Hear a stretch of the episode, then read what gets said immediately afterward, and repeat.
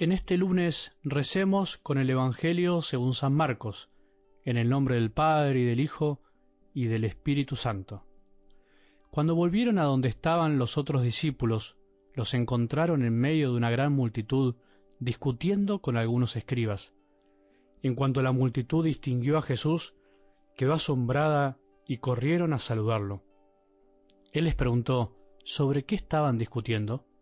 Uno de ellos le dijo, Maestro, te he traído a mi hijo que está poseído de un espíritu mudo. Cuando se apodera de él, lo tira al suelo y le hace echar espuma por la boca.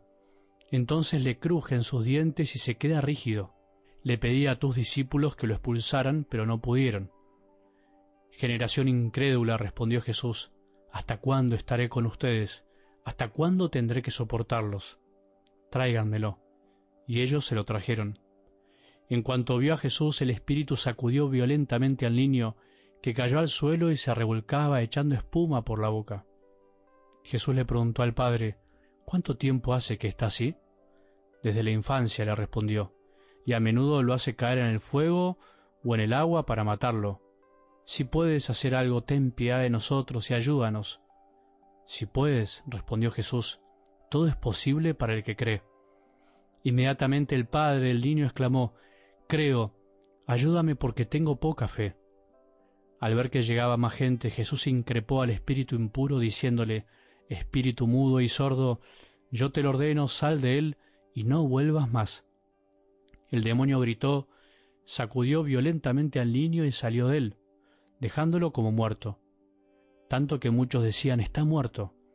Pero Jesús, tomándolo de la mano, le levantó y el niño se puso de pie.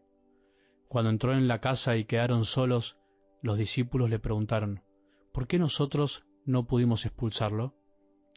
Él les respondió, esta clase de demonios se expulsa solo con la oración. Palabra del Señor.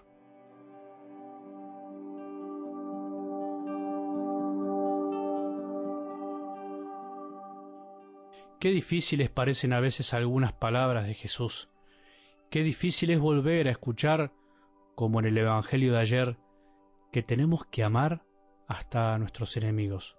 Qué difícil es a veces cuando en el fondo no profundizamos el mensaje y la palabra de Dios y nos quedamos justamente en lo superficial, en aquello que a simple vista nos choca o nos duele, porque en el fondo nos confronta con nuestra propia debilidad.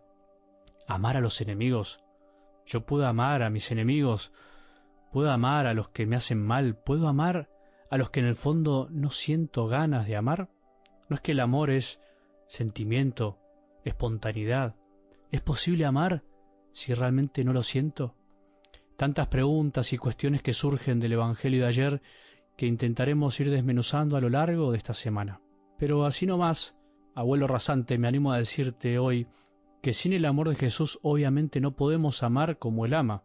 En realidad, él nos ama para que amemos. Él nos da su amor para que podamos hacer lo que parece imposible para el hombre, porque nada es imposible para Dios. Nada es imposible para el que tiene fe, para el que confía en que Él está siempre, en que Él nos da la fuerza para poder amar como los demás no pueden. Una vez me contaban una anécdota tan linda de una pequeña que va siempre al Santísimo, a la adoración, junto con su abuela, y de golpe ella se encontraba hablando con Jesús. Ella le hablaba a Jesús cara a cara, con sencillez y en voz alta. La abuela le dijo, Shh, tenés que hacer silencio.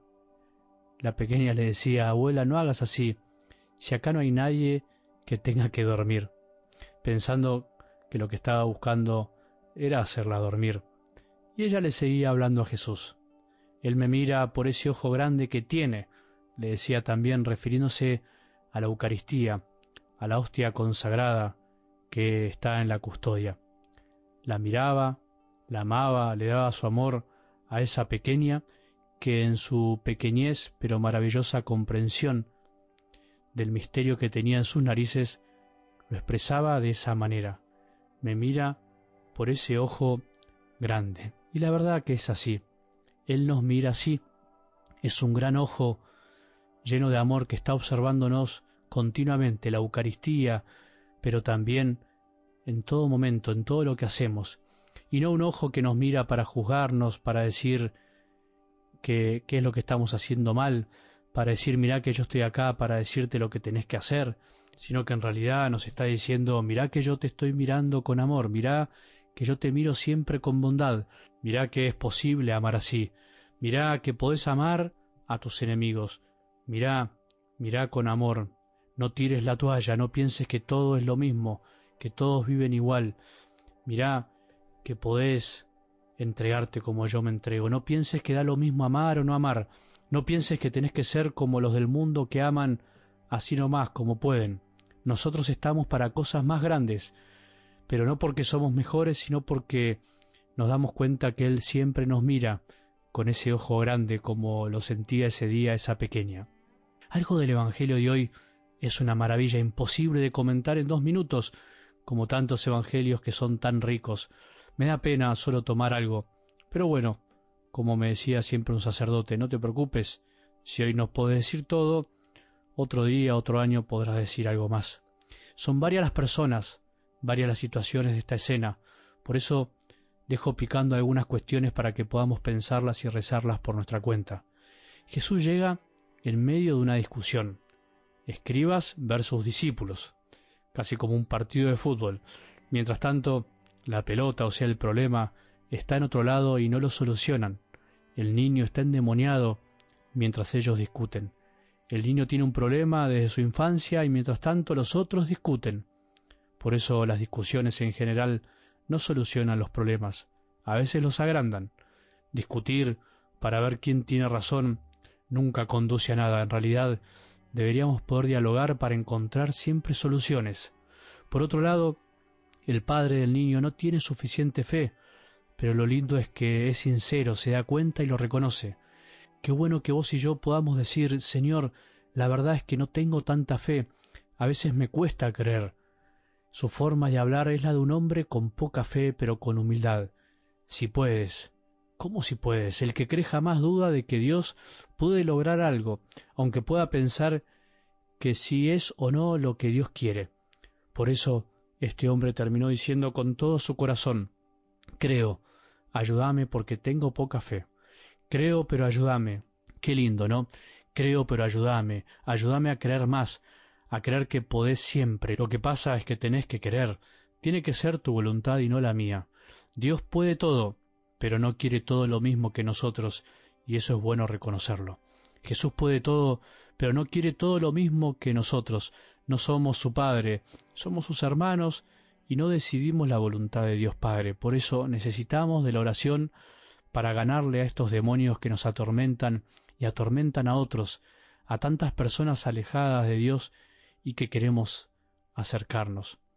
Necesitamos hablar con nuestro Padre, necesitamos escuchar su palabra, no podemos vivir sin escucharlo, no podemos echar de otros y de nosotros las cosas que nos hacen mal porque andamos a veces discutiendo, porque perdemos el tiempo en cosas que no hacen a la fe, sino a nuestros egos, y mientras tanto vamos perdiendo la fe, vamos debilitando nuestra fe. Hay cosas en la vida, te diría que casi todo se solucionan con más fe y oración, y la fe se alimenta justamente de la oración y con más escucha. Que tengamos un buen día y que la bendición de Dios, que es Padre misericordioso, Hijo y Espíritu Santo, descienda sobre nuestros corazones y permanezca para siempre.